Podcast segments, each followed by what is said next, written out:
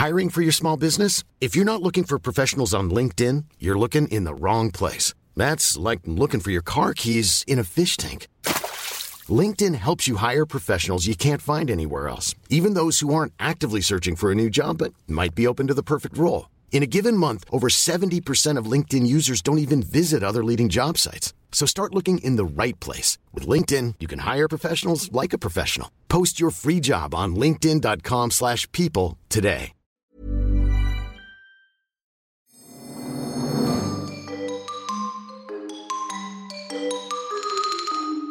Os voy a contar un asunto interno del programa Mind Factors para que veáis cómo se cuecen aquí las habas. Hoy que vamos a hablar de coches, de, movimiento de vehículos, yo tenía una idea infalible, Sergio, tú estabas de acuerdo conmigo, que era grabar el podcast desde mi coche. O sea, en ruta, en marcha. ¿Tú estabas de acuerdo?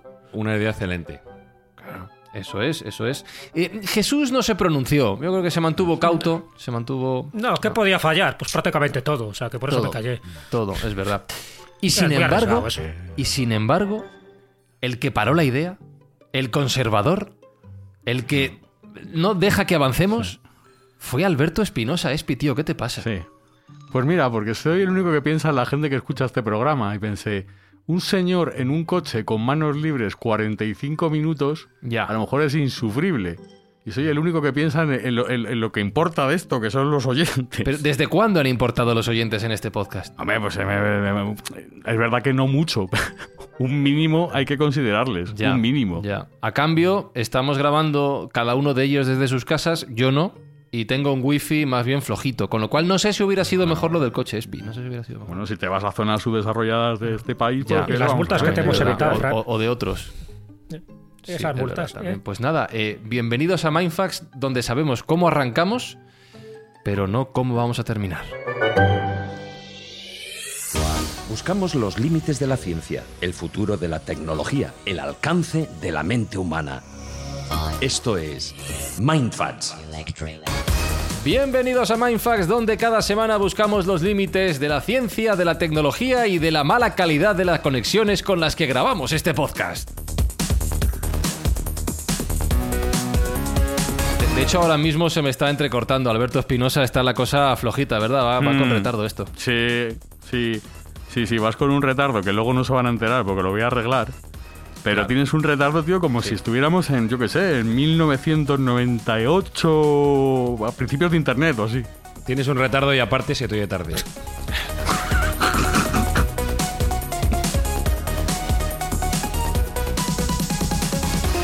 Pero aquí somos amantes de la historia, Jesús Callejo, de la, de la historia y de las tradiciones. Y si eso incluye una mala conexión a Internet, pues bienvenido sea también. De que sí, de que sí. Aquí nos reparamos en gastos. Entonces hay que buscar también este aspecto vintage que lo estás haciendo a la perfección. Con un modem de 56K. Está claro. Un Spectrum Sí, tiene. sí, totalmente. Sí, además suena el modem si lo digo yo por debajo. Eso te iba a decir, Sergio Cordero, que un modem de 56K no me vendría mal ahora, ¿eh? Seguro que mejora la conexión que tengo en este momento. Sí, sí, una, una RDSI que había también, ¿no? Que era un poco el, el- esa calidad por encima del modem de 56K. Pues qué viejos somos y, y cómo añoramos esos momentos donde conectarse a otros dispositivos, a otras máquinas era, era como magia, ¿no? Ahora lo damos todo... Es un, como dicen los americanos, es un given, lo damos por supuesto, pero antes era mucho más difícil, sin duda alguna. Bueno, conectados estamos entre todos los oyentes de este podcast. eh, importéis o no, os queramos o no, nos acordemos de vosotros o no, con el objetivo, Sergio, de hacer el bien para las personas que realmente lo necesitan. Y justo en esta fase de la temporada estamos muy muy cerca de nuestro primer objetivo, que es regalar juguetes a aquellos niños que se suelen quedar olvidados por los Reyes Magos. Vamos a hacer lo posible y lo imposible para que no sea así y que todos los niños tengan juguetes. Con lo cual ya estamos muy cerquita de culminar esta primera fase de bondad de la temporada. Bueno, un servidor está aquí con el portátil y el micrófono moviéndose de lado a lado de la habitación para ver si la conexión del router es buena. Hoy en Mindfax hablamos de la evolución tecnológica, no, no de los 56K al 5G, sino desde la invención de la rueda a los coches conectados.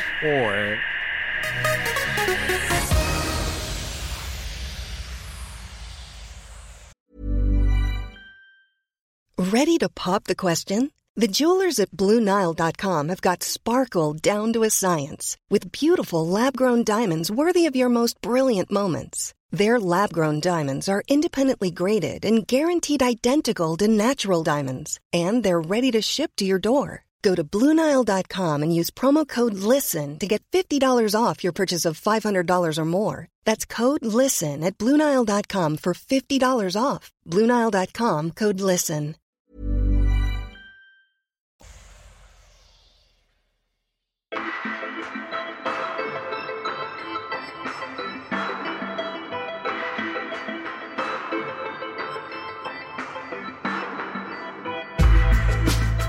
Terrible, se me va entrecortando el sonido, no sé si me voy a enterar, así que voy a procurar hablar más bien poquito. Empiezo a pensar que hubiera sido mejor que vinieras con el manos libres eh, conduciendo con el coche, Fran. Te lo he dicho. Era una gran idea. Es que era te una lo he dicho, te he avisado. Así que lo, lo que decía, voy a intentar hablar poquito para que esto fluya, ¿vale? Esto, esto, esto fluya sin mí, porque veo que soy no solo prescindible, sino que además es mejor que, que no hable. Así que Jesús, por favor, si hablamos de coches, si hablamos de transportes, y ya me llegará tu respuesta algún siglo de estos, eh, cuéntanos cómo... cómo de- de- ¿Desde dónde? En- Entiendo que empezamos andando a pata hasta el día de hoy, donde ya somos capaces de movernos de muchas maneras eh, diferentes. Pero ¿cómo pintarías esa evolución histórica del transporte? Oh, es complicado, esto sí que da para una tesis, pero efectivamente, estamos hablando de vehículos que cambiaron la humanidad. Hay que empezar por la rueda, evidentemente, pero no solo la rueda, también el trineo, porque en ciertos lugares, según la orografía, la rueda no era interesante. Ese mito que siempre se ha dicho de que las culturas mesoamericanas precolombinas no conocían la rueda es mentira, conocían, lo que pasa que el terreno por el que podían transitar sus carruajes no era el más adecuado, por lo tanto, en algunos sitios era mucho más interesante un trineo.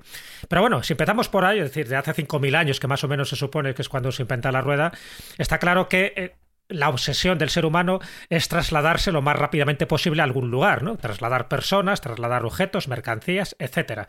Y ahí ent- entra un poco esa división de vehículos, ¿no? Tendríamos los vehículos terrestres, los marinos, los aéreos, incluso ya los espaciales, si nos vamos a las épocas más actuales. Pero dentro de esos eh, vehículos terrestres es importante un poco distinguir eh, lo que serían esos vehículos, primero por tracción animal, eh, que son los primeros un poco que se ponen de moda, y estaríamos hablando desde las cuadrigas, ¿no? En la antigüedad hasta, pues eso, los coches de caballos, los carros y todas las variantes de carros, carromatos, carruajes, carretas, las caravanas, eh, las diligencias, los furgones, etcétera. Luego, dentro de esos transportes terrestres, habría que añadir el tren, luego lo comentaremos, ¿no? La gran revolución que se produjo cuando se inventa estas locomotoras.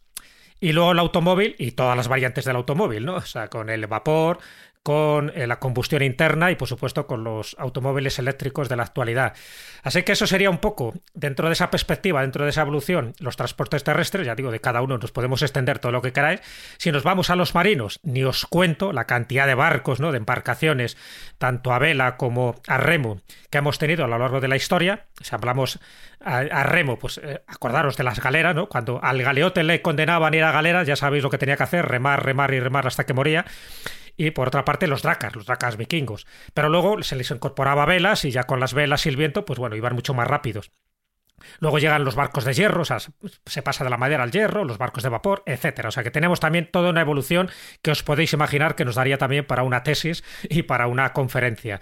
Y, y, bueno, ya si nos vamos un poco a las naves aéreas, que es el último grito, ¿no? El, para desplazarse, pues tendríamos que hablar de las que tenían motor, las que tenían hélices, como los helicópteros, las avionetas, los que iban a reacción y los que incluso van sin motor, ¿no? Estamos hablando de los aerostatos, de los dirigibles, tanto los de hidrógenos como los de helio, incluso la sala delta. Es decir, todo este tipo de proyectos, de prototipos, de a veces de cacharros que que se quedaban totalmente averiados, incluso propiciaban la muerte de muchos seres humanos porque no estaban bien diseñados, pues es lo que nos hace pensar que los vehículos que cambiaron la humanidad lo cambiaron en un sentido totalmente radical, totalmente estricto en todos los sentidos, ¿no? Porque cuanto más rápido y las y las eh, y los lugares se podía acceder con más facilidad, ahí están las famosas calzadas romanas, pues eso permitía que las personas, que las cosas, que los animales, que las mercancías llegaran. Y si llegaban más pronto, toda nuestra concepción eh, incluso a nivel de alimentación,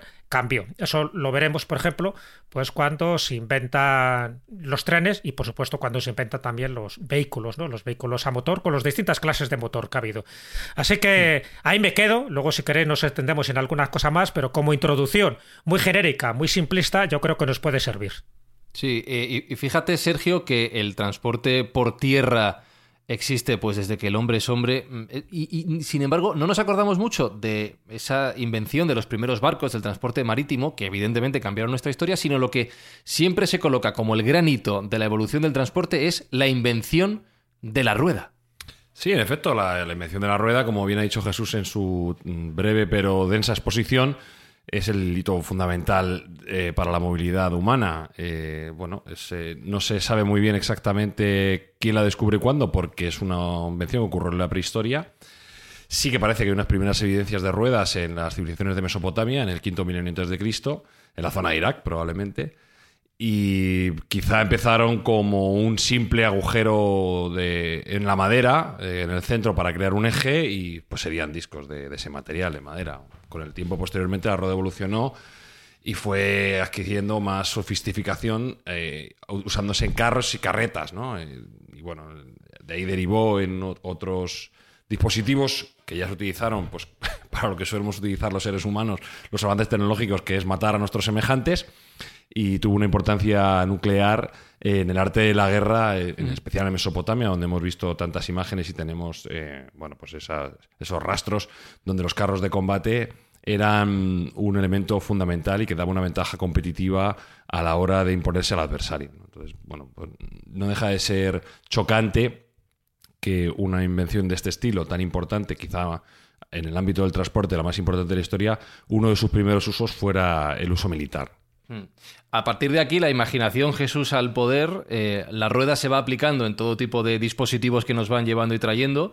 Y efectivamente, lo apuntabas antes en tu intervención inicial, el tren es otro de los grandísimos avances que ha permitido que nos movamos más rápidamente, gracias, por supuesto, también a las ruedas.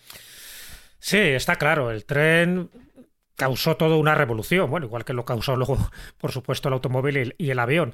Pero el tren, claro, hasta aquel momento era algo como muy novedoso, ¿no? Incluso, bueno, se pensaba que era algo hasta satánico, ¿no? Por la cantidad de, de, artilugio que suponía, el ruido que, que tenía y sobre todo cómo se desplazaba, a la velocidad que se desplazaba y que por entonces lo que hacía era pues suministrar, ya digo, con mucha más rapidez esas mercancías y sustituir a la vía de transporte marítima o o por ríos que se hacían en aquella época, ¿no? Tanto por mar como por ríos es como se llevaban las mercancías, pero claro, solo podías llevar a sitios que estaban muy cerca de las costas o de los puertos. En el caso del tren, tú podías diseñar claramente esas vías. Vías que al principio, por cierto, cuando se transportaban vagones de carbón, eran arrastrados por animales y vías o tablas de madera, ¿no? Luego, con el tiempo, y estamos hablando ya del siglo XVIII, es cuando ya se van sustituyendo estas tablas de madera por, por, bueno, pues eso, por otras de acero más resistentes para el transporte de mercancías pesadas. Y en ese momento es cuando surge por fin ese primer intento de tren o máquina locomotora que data del año 1804, cuando el mecánico inglés Richard Trevithick es el que construye la primera locomotora de vapor que empieza a arrastrar un convoy de 5 toneladas. Claro, previamente habría que hablar de la máquina de vapor, la de James Watt. Ya sabéis que James Watt es el que da nombre al vatio, que es un poco esa unidad de potencia eléctrica. James Watt es el que crea, en fin, también toda una cosmovisión tecnológica en el siglo XVIII que luego da pie a la revolución industrial, ¿no? Pero bueno, y a partir de ahí, con todas las variantes. Y una de las variantes es la locomotora. Entonces, Richard Trevithick es el que pone en funcionamiento esta primera locomotora, una locomotora que en ese momento solo arrastraba un convoy de 5 toneladas y que recorría 15 kilómetros. Eh, tenemos que esperar unos años más hasta 1829 cuando George Stephenson es el que fabrica una locomotora que empleaba ya la tecnología de la máquina de vapor pero de una forma mucho más eficiente. ¿no? Arrastraba 8 vagones que podían transportar hasta 30 toneladas de carbón y a una velocidad ni más ni menos que de 7 kilómetros a la hora, que esto parece poco, pero en aquel momento la llamaban la Rocket de Stephenson, precisamente por eso, porque en pleno funcionamiento eh, y por los rieles de los ferrocarriles públicos podía llevar mercancías con mucha más rapidez que, por supuesto, un carromato tirado por tracción animal o, o, por un barco. Así que ese es el momento clave. Pero también ocurre algo muy significativo. Justo cuando empiezan estos primeros tranvías, surgen los primeros miedos, las primeras supersticiones alrededor de estos tranvías. Y os cuento un poco, pues, dos anécdotas muy significativas. Bueno, la primera línea ferroviaria es la de Manchester-Liverpool en 1830 y un poco más adelante surge en España la primera, pues la primera vía ¿no? que conecta Barcelona con Mataró. ¿Qué ocurre en ese momento? Algo muy significativo y, que dio mucho que hablar en su momento, ¿no? Porque estamos hablando de 1848 y empiezan a desaparecer niños. Entonces se pensaba que los sacamantecas, porque había mucha tradición de hombres del saco y sacamantecas en aquella época, estaban utilizando los ferrocarriles para secuestrar a niños y luego, y luego, con la con la manteca de los niños servían para engrasar los rieles, ¿no? Las vías del tren. Imaginaros un poco que, esto, eh, que ahora nos parece estúpido, incluso, incluso hubo revistas científicas eh, médicos y psicólogos que temían, temían seriamente los daños físicos y psicológicos que podía tener el, viajar a una velocidad tan vertiginosa, que era la, velocidad del tren. Entonces se hablaba, incluso en revistas como The Lancet, se hablaba de abortos en las embarazadas, se hablaba de traumas, de enfermedades respiratorias, de ansiedad crónica que podía generar a los que viajaran en los trenes. O sea que este tipo de cosas, ya digo, que ahora parece que son como muy chorras, en aquella época no lo fueron tanto, ¿no? Incluso, ya digo, no solo porque los raíles estaban engrasados con grasa de niño, sino, y esto también se decía en España, que el paso del tren podía generar chispas que incendiaran los campos, los campos de cereal circundantes, y que los gases expulsados por aquel ingenio contaminarían el maíz y causarían patologías respiratorias a veces mortales. Bueno, pues esto casi siempre pasa lo mismo. Con, el progreso surge también los opositores, en algunos casos bien intencionados, en otros con una superstición casi casi satánica, de impedir ese progreso. Y en este caso, cuando salió el tren y sobre todo estas primeras líneas, pues generaron muchísimos avances tecnológicos, evidentemente, pero también muchísimas supersticiones que en algunos casos, ya te digo, impidieron que esas vías se, se instalaran por miedo a todo esto que acabo de comentar. Pero ya digo, incluso con autoridades científicas, médicas, psicológicas, de que eh, había que tener mucho cuidado, mucho cuidado, porque la salud física y psicológica del, pasajero podía sufrir muchos peligros. Y si hablamos de coches, y ahora en la segunda parte del programa nos adentraremos en, este tema, Jesús, eh, eh, me estoy imaginando que el desarrollo del vehículo como un objeto de uso diario y el paso de los caminos a las carreteras, todas estas nuevas tecnologías, también asustaría en su momento, ¿no? Esta tecnología del diablo que cada vez está más presente también crearía nuevos enemigos. Sí, también, también, claro, porque iba mucho más rápido que iba un tren en un principio y de hecho eh, se puso unos límites de velocidad no más de 20 kilómetros a la hora porque se pensaba que, que, por encima de esa velocidad la gente no tendría reflejos y podrían ser atropellados. Ahora nos parece también ridículo, pero en aquella época hubo esos límites de velocidad en muchísimas ciudades. También es verdad porque hubo atropellos. La gente en aquella época no conocían muy bien un poco lo que era el mecanismo de los coches y pasaban las calles con una cierta alegría y un cierto despiste. Bueno, acordaros, en el caso no del vehículo de, los coches, pero sí de los trenes, cómo murió Antoni Gaudí. Antoni Gaudí murió arrasado ¿no? por uno de los tranvías que pasaba por Barcelona ¿no?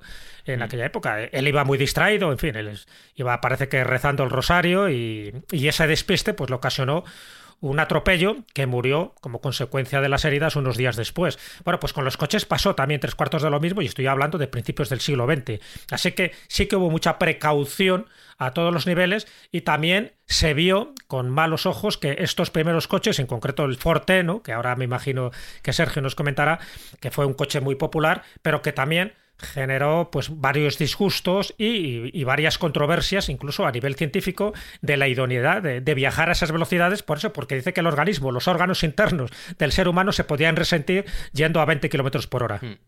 Eh, yo estoy sufriendo, Alberto Espinosa está sufriendo también. Yo estoy sufriendo porque voy escuchando las intervenciones de mis compañeros entrecortadas, se aceleran, se frenan, me pierdo parte. Y Alberto Espinosa está sufriendo porque lo va a tener que editar, Espi. Yo lo siento de verdad, pero ¿sabes lo que creo? Que esto ha sido el karma. O sea, el desear lo de grabarlo desde un coche me ha traído esto de vuelta y, y te ha perjudicado a ti. O sea que lo siento. Ya te vale, ya te vale. No quería esto.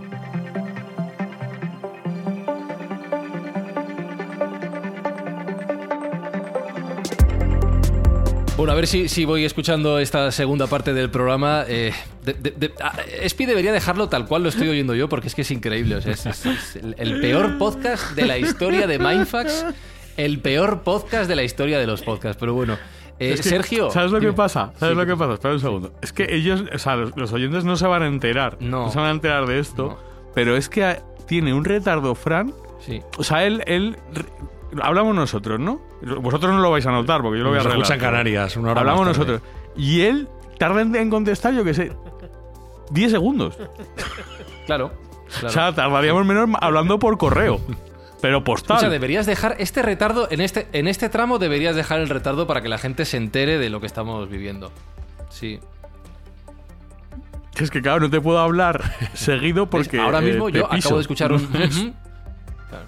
Sí, no, no, así nos pisamos continuamente. Bueno, eh, vamos al tema de los coches y a la velocidad supersónica que hoy, que hoy de, de la que estamos hablando, pero que no estoy viviendo en este momento. Sergio, apuntaba Jesús el modelo del Forte como uno de los primeros grandes coches populares a nivel estadounidense y supongo que mundial en la medida de lo, de lo posible. ¿Es el primer gran coche que tú señalarías en la historia del vehículo a motor? Siempre se ha dicho que es un coche revolucionario y marca un antes y un después en la industria. Eh, hay que decir que, bueno, Henry Ford quería construir un coche para el pueblo, algo que fuera universal, algo que fuera, por tanto, asequible y que pudiera estar al alcance de los bolsillos de todos los americanos. Y vaya que sí lo consiguió. Fue, sin duda alguna, el coche más exitoso de inicios del siglo XX. Hay que decir que a finales del siglo XIX y principios del siglo XX la industria del coche pues tuvo muchos representantes, hubo muchas fábricas que intentaron crear el automóvil definitivo, pero se puede decir que la popularización del mismo llegó con este modelo, el Forte.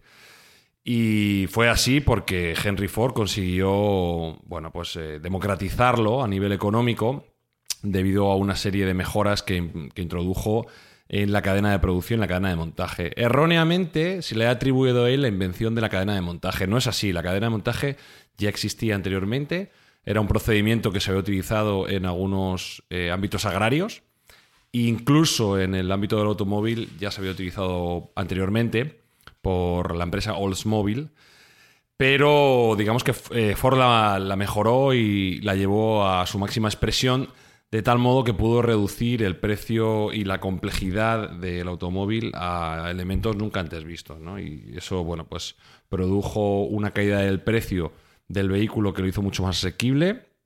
Y bueno, pues eh, sin ser un automóvil para aquel momento puntero tecnológicamente, tenía unas características y unas condiciones que lo hacían interesante.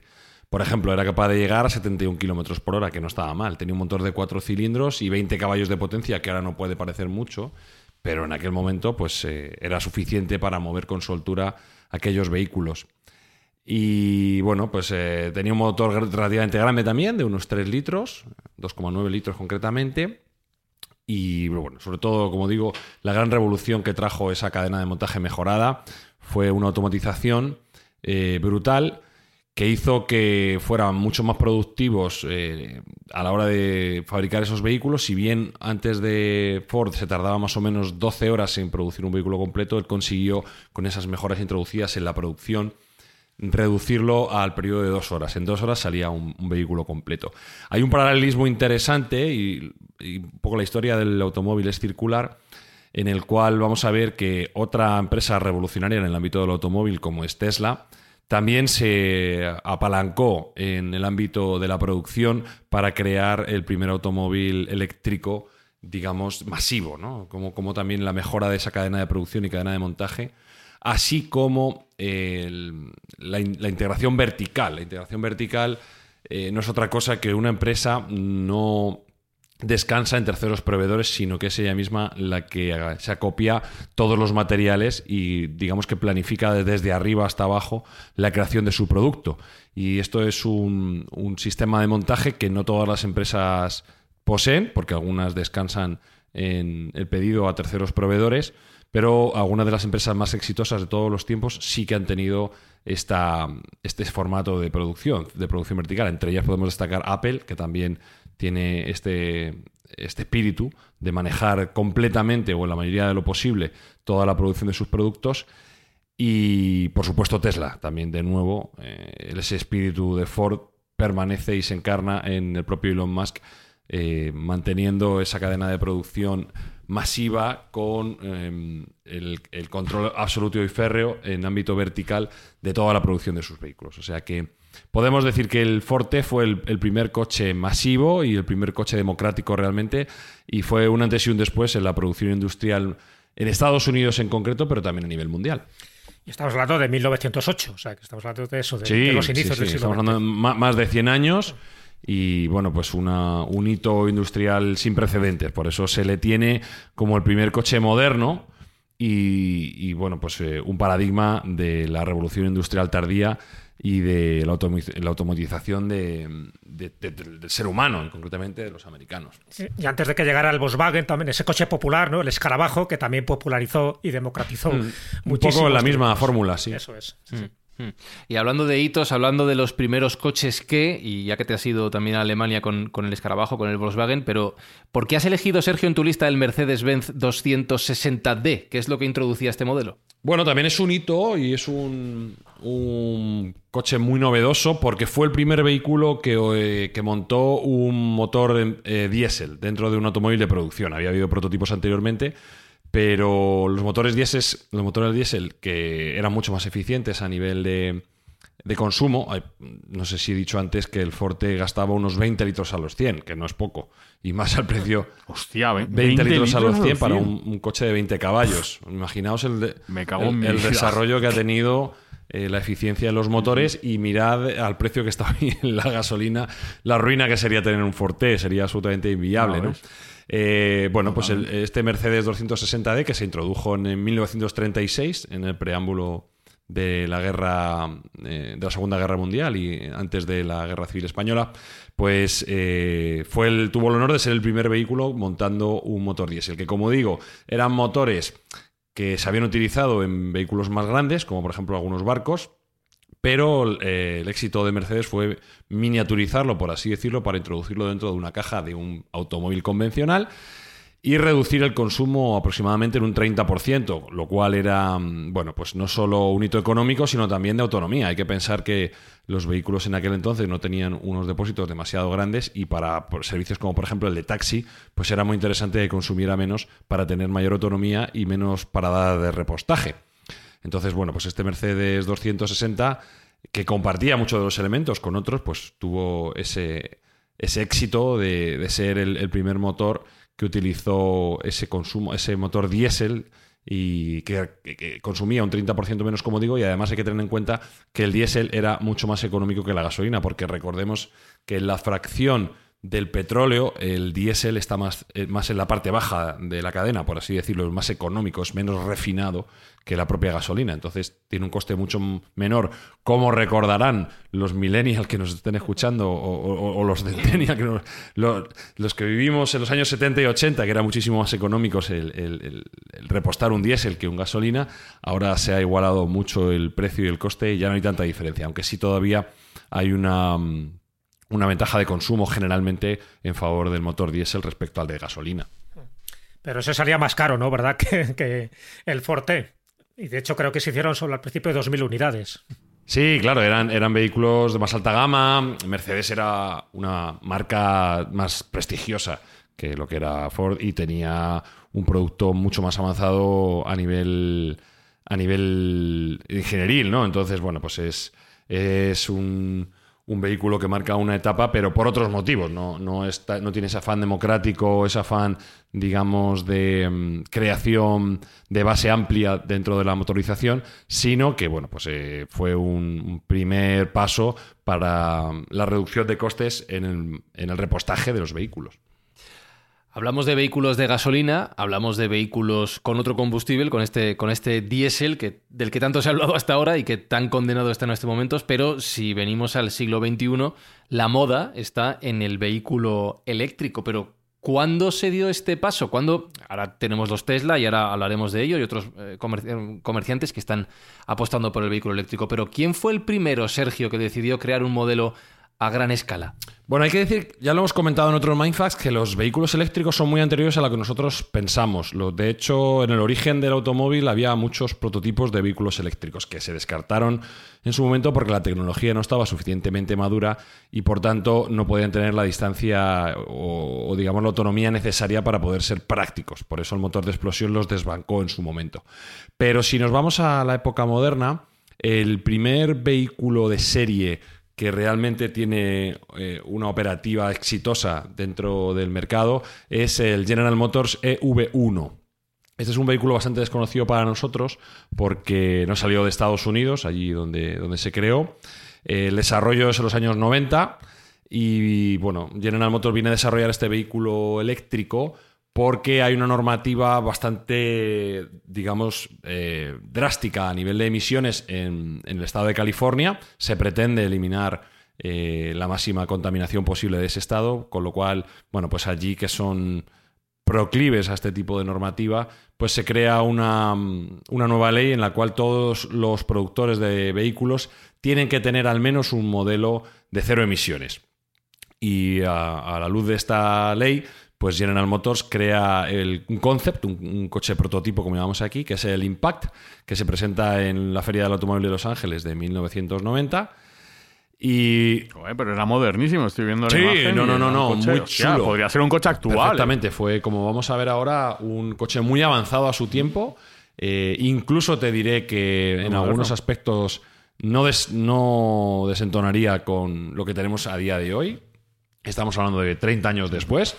Y bueno, fue tan rupturista que la propia base de clientes nunca entendió que, que no se llegara a, producir mm, más serie de la que se produjo, ¿no? Porque estamos ante un, un éxito eh, que la propia empresa autocercenó, ¿no? Autocondenó al, al fracaso.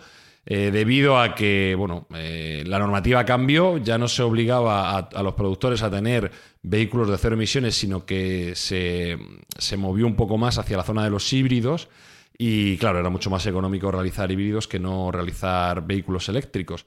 Entonces, este producto que se lanzó finalmente en 1996, el, el EV1, creó tanta, eh, tanto impacto entre su base de clientes que cuando lo retiraron les llegaron a hacer un entierro ceremonial al estilo escocés, con gaitas y todo. Los propios clientes, cuando se los llevaron, eh, pues contrataron unos gaiteros y, y le hicieron un, una despedida como, como Dios manda. ¿no? Eh, tuvo una respuesta muy positiva de su base de clientes, pero en el año 2003 General Motors de, decide detener la producción. Nadie sabe muy bien por qué. De hecho, hay un documental que se llama Who Killed the Electric Car, que cuenta un poco la historia de las ideas que ellos tienen de por qué se dejó de producir este vehículo, que se habría adelantado, se había adelantado, como digo, casi 30 años a la producción de vehículos eléctricos actuales.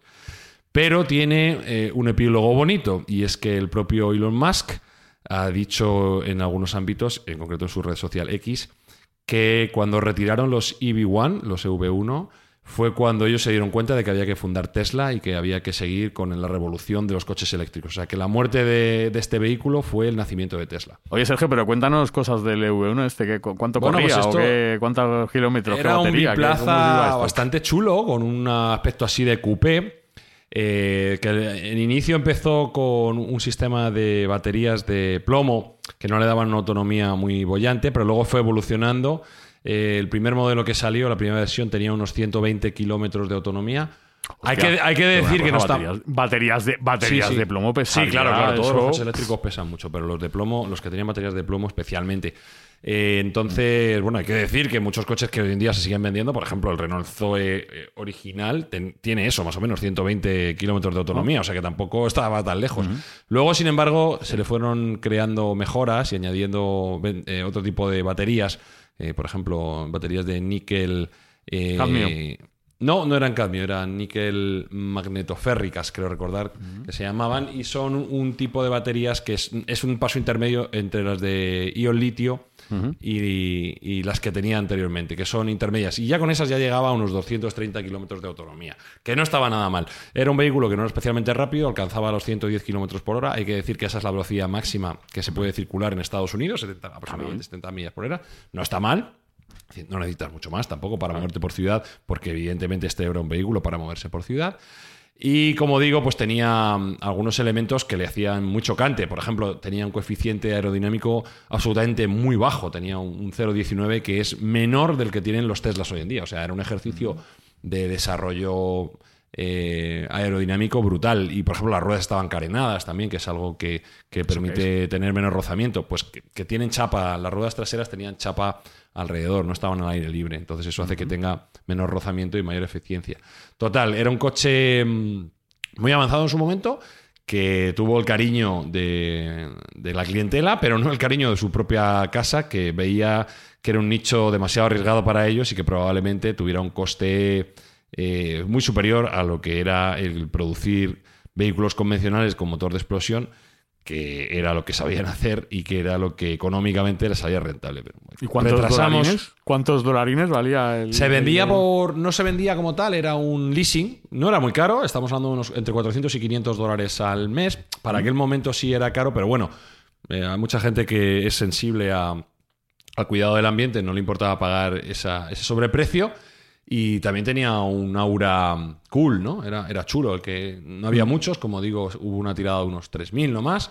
Y, y bueno, pues eh, realmente era un coche preparado para una élite, pero, pero bueno, que tenía, que tenía un encanto especial y que de haber continuado eh, esa tirada, pues probablemente hoy en día la, la, el desarrollo de los vehículos eléctricos estaría mucho más avanzado de lo que está.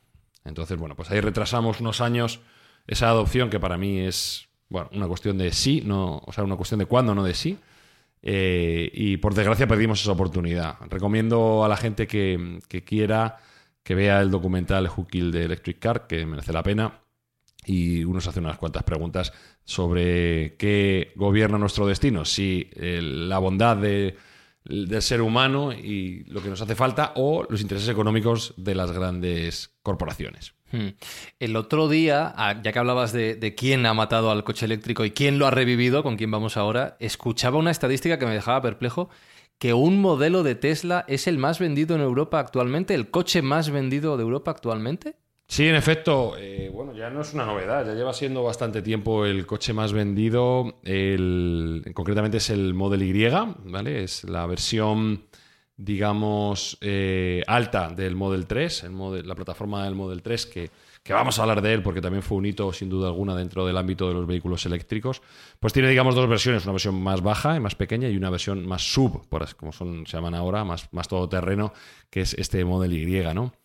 Eh, el Model 3 es un hito un poco delicado para la compañía porque estuvo a punto de quebrarla. Eh, recordemos que el plan de Elon Musk con Tesla era primero crear un, un coche deportivo muy caro que le diera capacidad para demostrar su tecnología eh, y que le diera recursos económicos para poder hacer a su vez un sedán de más eh, empaque, más grande, que también fuese muy caro, estamos hablando de alrededor de 100.000 euros, y que esos recursos a su vez generasen capacidad para ya generar un, crear un vehículo más pequeño, más asequible, más económico, que ellos cifraban en su momento en unos 30.000 dólares, ya era un precio bastante asequible, se llegó a, rozar ese precio, se llegó a crear, eh, se llegó a vender ese vehículo Model 3 en ese precio, pero hoy en día con la inflación que hemos sufrido, el coche está instalado en unos 40.000 euros, que no me parece un precio muy caro para el tipo de coche que es.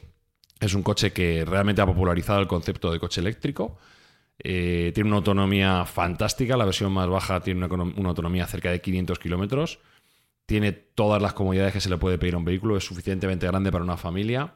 Y bueno, pues eh, se han vendido más de 20 millones de, de, estos vehículos en los últimos tres años, oh, siendo sin, sin, duda alguna el vehículo eléctrico de lejos más vendido de toda la historia pero disputando a los coches de motor de explosión la corona de los vehículos más vendidos, cosa que antes era impensable, ¿no? Nadie pensó en su momento que fuéramos a ver tan pronto como un coche eléctrico se convertía en el más vendido de Europa y algunos dicen que del mundo, porque también en China se está vendiendo muchísimo Model 3 y Model Y.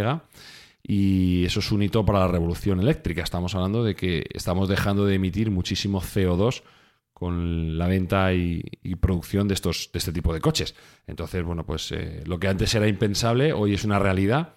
Y para mí esto no ha hecho más que empezar. Es decir, yo creo que vamos a ver paulatinamente cómo los vehículos convencionales van a dejar de tener esa preponderancia en favor de los vehículos eléctricos, porque para mí creo que tienen una serie de ventajas que son innegables. La primera, por supuesto, es la del cuidado del medio ambiente, la no emisión de partículas en suspensión y de CO2. Y bueno, pues eh, la, otra cosa que es para mí fundamental es la no dependencia de los países productores de petróleo, que no siempre son aliados ni están alineados con nuestros intereses, sino que utilizando energías renovables vamos a poder eh, repostar nuestros vehículos eléctricos eh, de una forma relativamente limpia. Entonces, bueno, yo creo que esto es, un paso innegable. Y digo que fue un vehículo muy exitoso para Tesla, pero como comentaba, estuvo a punto de cepillarse la empresa, estuvo a punto de tumbar la empresa, porque cuando empezaron, cuando presentaron el modelo allá por 2014, tuvo una demanda tan grande que en 2017, cuando tuvieron que empezar la producción, eh, se vieron sobrepasados por el número de pedidos que tenían y estuvieron a punto de morir de éxito.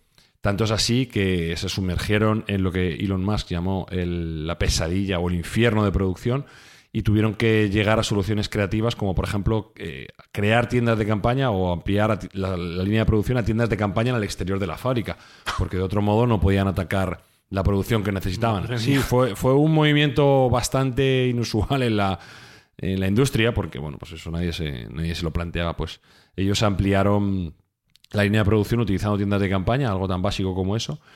El propio Elon Musk dice que mm, mm, fueron demasiado ambiciosos en el planteamiento de la cadena de montaje, quisieron automatizar demasiado la cadena de montaje y se dieron cuenta de que el, ser humano tiene que estar involucrado en esa creación de vehículos, porque de lo contrario, pues los vehículos no, salían como, como, se debería. Entonces, fue sin duda un, un hito esencial en, el éxito de los vehículos eléctricos y a día de hoy, si, vosotros vais por la calle vais a ver muchísimos Model 3. Eh, cada vez más, porque es que ya tienen una ventaja hasta económica. Suelen ser hasta más baratos, son más baratos que su contraparte de, digamos, contaminante. Entonces, para mí es no tiene sentido comprar un coche de gasolina cuando tienes mucho más económico un vehículo eléctrico que consume mucho menos y que los desplazamientos también cuesta menos importe. Oye, Sergio, ¿y para cuándo un vehículo que consuma exclusivamente hidrógeno, que es el elemento más común y más abundante del planeta Tierra, al que llaman el combustible verde, es mucho más sostenible, ¿no? A nivel ecológico. Sí, tenemos ya un, bueno, una marca que está muy enfocada en, vehículos de hidrógeno. Es una, es una, marca que no es una marca menor, es la marca que más coches vende del mundo, que es Toyota. Eh, ya, ya, yo he visto y he podido tocar no conducir, pero sí tocar el prototipo de vehículo de, hidrógeno que se llama Toyota Mirai. Curiosamente, Mirai significa futuro en japonés y es como ellos creen que va a ser el futuro de la automoción. Eh, dentro de los vehículos de hidrógeno hay como dos corrientes. Una es eh, utilización del hidrógeno para alimentar una batería y esa batería es la que mueve el vehículo. Y últimamente ha habido otra línea de trabajo en la cual se han aliado dos empresas japonesas, una es Toyota y la otra es Yamaha, que sabéis que es famosa por sus motocicletas, pero también son una potencia mundial en el ámbito de motores de barco y cuestiones así. Entonces, Toyota y Yamaha se han alineado y se han aliado para eh, realizar determinados cambios a motores de explosión convencionales y hacerlos funcionar con hidrógeno. Entonces, bueno, eh, parece ser que ya tienen una serie de modelos que trabajan y funcionan directamente con hidrógeno. Lo único que el hidrógeno tiene algunos inconvenientes, tiene muchas ventajas, pues, como tú bien dices, es el material más abundante en el universo. Eh, tiene también la ventaja de que en principio cuando se, utiliza, cuando se utiliza combustible no deja ningún residuo, nada más que vapor de agua, pero tiene algunos inconvenientes. Es altamente inflamable, es altamente inestable, es inodoro, es insípido, es incoloro, con lo cual si hay una fuga puedes morir con mucha facilidad porque no eres consciente y requiere de una serie de presiones y de temperaturas bastante complejas para su infraestructura, con lo cual la complicación aquí no sería tanto crear un vehículo con esas condiciones, sino crear la cadena de suministro de, del repostaje, que eso sería estas eh, hidrolineras que le llaman, que bueno, actualmente hay unas 3.000 en el mundo, pero claramente son insuficientes si queremos hacer un, un protocolo mm, de hidrógeno verde en todo el mundo, ¿no? Tiene que haber un desarrollo muchísimo mayor. Igual que el vehículo eléctrico, teóricamente es más sencillo de cargar porque allí donde hay un enchufe puedes cargar un coche eléctrico. Un vehículo que se mueve con hidrógeno eh, no es tan sencillo. Que yo sepa, además en España solo hay uno y es eh, pertenece al antiguo ministro eh, de Ciencia, que lo tenía en exclusiva, no sé dónde lo recargará eh, y bueno, eh, pues realmente son vehículos que prometen mucho, pero a día de hoy no, no, tienen un presente como sí que tienen los vehículos eléctricos que estamos acostumbrados a ver. Hmm.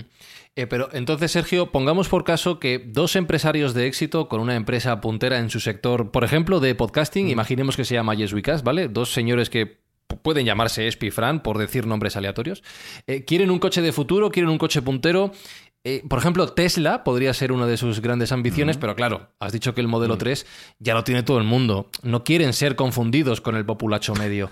¿Qué, modelo les recomendarías eh, a estos dos eh, empresarios hipotéticos que quieren destacarse en el mundo de la automoción? Yo a gente que quiere destacar del vulgo y gente como vosotros que es de amplios posibles, le Nosotros no, nosotros, nosotros no. Es para un amigo. Bueno, para el cuñado, para el cuñado. Él, me ha puesto esa hipótesis. Si fuerais vosotros, si fuerais vosotros.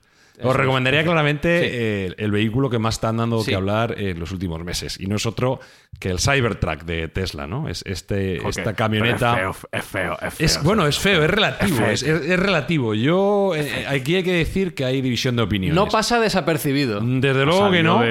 ha salido de, la peri Desafío Total, que es del año 90. De hecho, Elon, Elon Musk contaba que el diseño de este vehículo no lo he visto. No, contábamos con ello, Fran. Eh, pero sí que has debido ver una en la que teóricamente también se basa, que es. Eh, eh, lo diré. de Ridley Scott.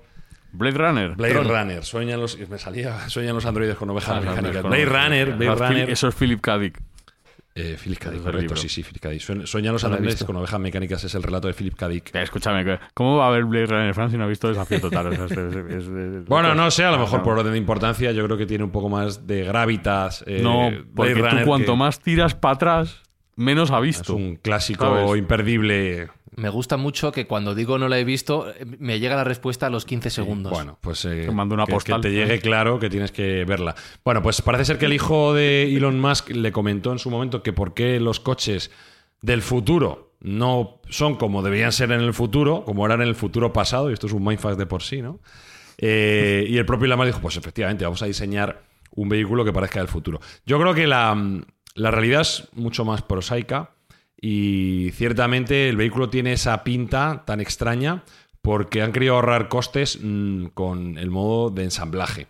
El modo de ensamblaje son planchas de acero que bueno, pues tienen un tratamiento especial y que están cortados con láser y que se pegan como, como, un Lego, básicamente, ¿no? Y esto es lo que ellos llaman el exoesqueleto. Y es revolucionario por muchas cosas, pero por una de ellas es el primer vehículo que no cuenta con un chasis como tal, sino que tiene este exoesqueleto de placas de acero, que por cierto es antibalas. Mm, esto puede ser muy interesante para según qué profesiones.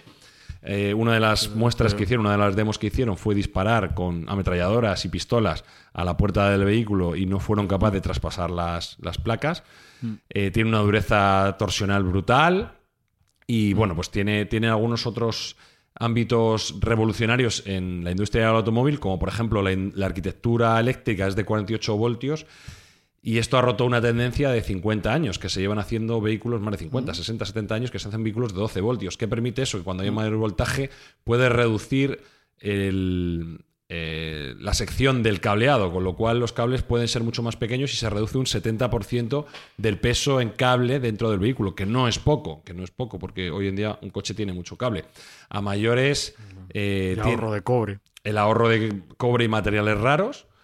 Tiene también algunas soluciones muy interesantes como es el, el drive-by-wire, que esto quiere decir que no hay una conexión física entre el volante y la rueda, sino que es un ordenador que interpreta cuál es esa, mm, eh, ese giro que estamos realizando con el volante. No hace falta llevarlo a la parte física, con lo cual puede ser mucho más ágil y, y girar en mucho menos eh, terreno de lo que giraría un vehículo tan grande. Estamos hablando de un vehículo de 5 metros y medio.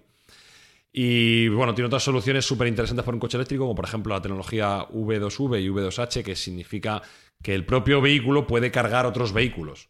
Y que el propio vehículo puede cargar, puede suministrar energía a una casa. Por ejemplo, si tenemos una casa en la cual se ha ido la luz, pues enchufando nuestro vehículo a la casa, actuaría como un generador eléctrico para la propia casa. Lo cual Qué es fuerte. de tremenda utilidad. Sí, sí, sí. Aparte, estamos hablando de que un coche, aunque le veáis grande y mastodonte, eh, es capaz de acelerar de 0 a 100 en 2,6. De hecho, una de las demos también que han hecho muy interesante es que ha sido capaz de vencer en una carrera a un Porsche 911, que es un, co- un coche muy de carreras, pero con la peculiaridad de que además el Cybertruck arrastraba a otro 911. Es decir, gana un 911 arrastrando un 911.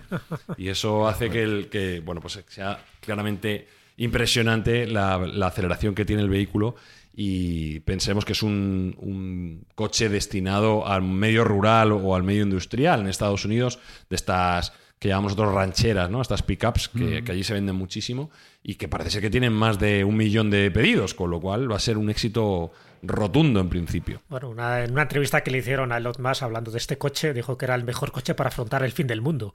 Él dijo que el apocalipsis puede llegar en cualquier momento y aquí en Tesla tenemos la mejor tecnología apocalíptica. Claro, como es acero inoxidable, como los cristales están blindados, etcétera, pues dice que es la mejor forma de resistencia para cuando lleguen los momentos finales, es decir, la guerra zombie. Es que, ojo, no solo he visto el vídeo de cuando le, cuando lo, o sea, en la, en la muestra cuando lo disparan. Yo he visto un vídeo de un tío que lo tiene y le empieza a pegar patadas, pero cogiendo carrerilla, ¿eh? a la puerta y eso no, no- ni se inmuta. o sea sí. que, ojo, ojo. Tiene un nivel de dureza nunca antes visto para un vehículo de calle. Y como bien dice Jesús, pues eh, es excepcional para si quieres hacer tu propio Mad Max. claro. Incluso creo que han sacado una serie de, de complementos para el vehículo que son muy interesantes. Una tienda de campaña que se monta en la parte trasera. Eh, tiene un. Tiene un extensor de autonomía que, que es- que se acopla al maletero. Puedes utilizarlo Te para viene con, cargar... do- con dos rifles de asalto, te viene. Bueno, pues eso será lo siguiente. Un- recordemos que Tesla tenía su propio lanzallamas, ¿no? Esto sí que es verídico, con lo cual no, no me parecería extraño que te regalasen un par cuando lo compras, ¿no? Eh, Es el vehículo perfecto para Carlos Canales, Sin duda alguna, sí, sin duda alguna. compañero de la escóbula, para que no. Yo, no yo creo que es también el, el- el vehículo perfecto para Yes We Cast, con, con esa autonomía, con esa dureza, con esa modernidad. Antibalas, yo creo que nos vendría bien por lo que sea algún día Alberto Espinosa. Yo creo que sí, que nos ayudaría bastante. ¿Tiene wifi el- el- y luego el me coche? convence Tiene mucho. wifi, tiene un buen wifi, 5G. Ya, eso iba a decir eh, que. Claro, que si carga la casa y encima te da buen wifi, a mí ahora mismo me viene de puta madre. Vamos a terminar con este sufrimiento, Espinosa.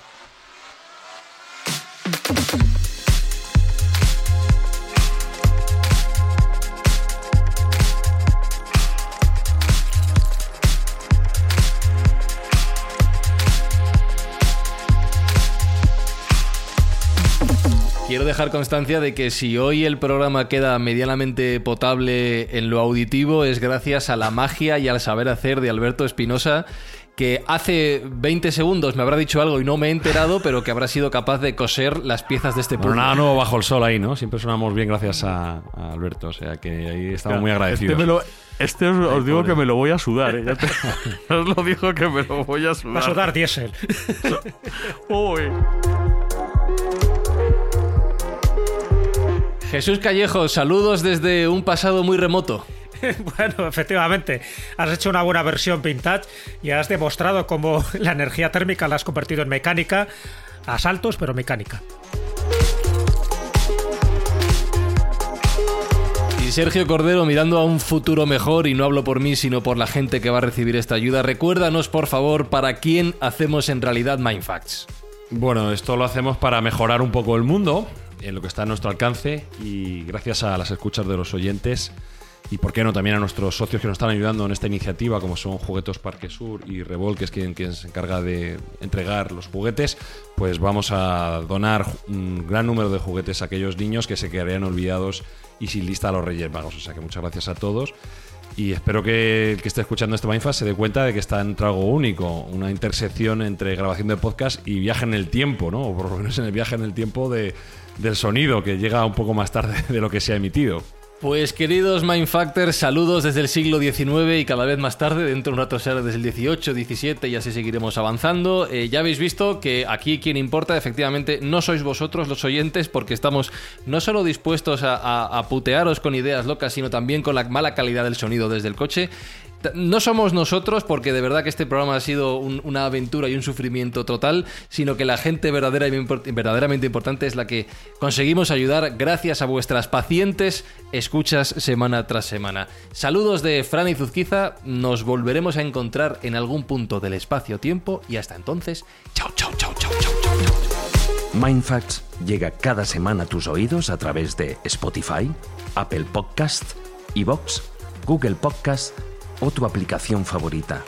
Búscanos en redes sociales. Somos Mindfacts. Esta noche vamos a presenciar un adelanto en la historia del automóvil. Toda mi vida he buscado un coche que fuera especial. Fuerte cual gorila y a la vez suave y flexible como un pampi. Por fin Señoras y señores, les presentamos el coche diseñado para el hombre medio, el joven.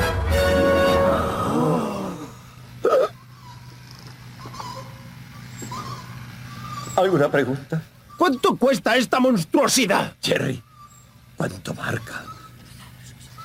¡82 mil dólares! Esta monstruosidad cuesta 82 mil dólares. Even when we're on a budget, we still deserve nice things. Quince is a place to scoop up stunning high-end goods for 50 to 80% less than similar brands. They have buttery soft cashmere sweaters starting at $50, luxurious Italian leather bags, and so much more. Plus, Quince only works with factories that use safe, ethical, and responsible manufacturing. Get the high-end goods you'll love without the high price tag with Quince. Go to quince.com/style for free shipping and 365-day returns.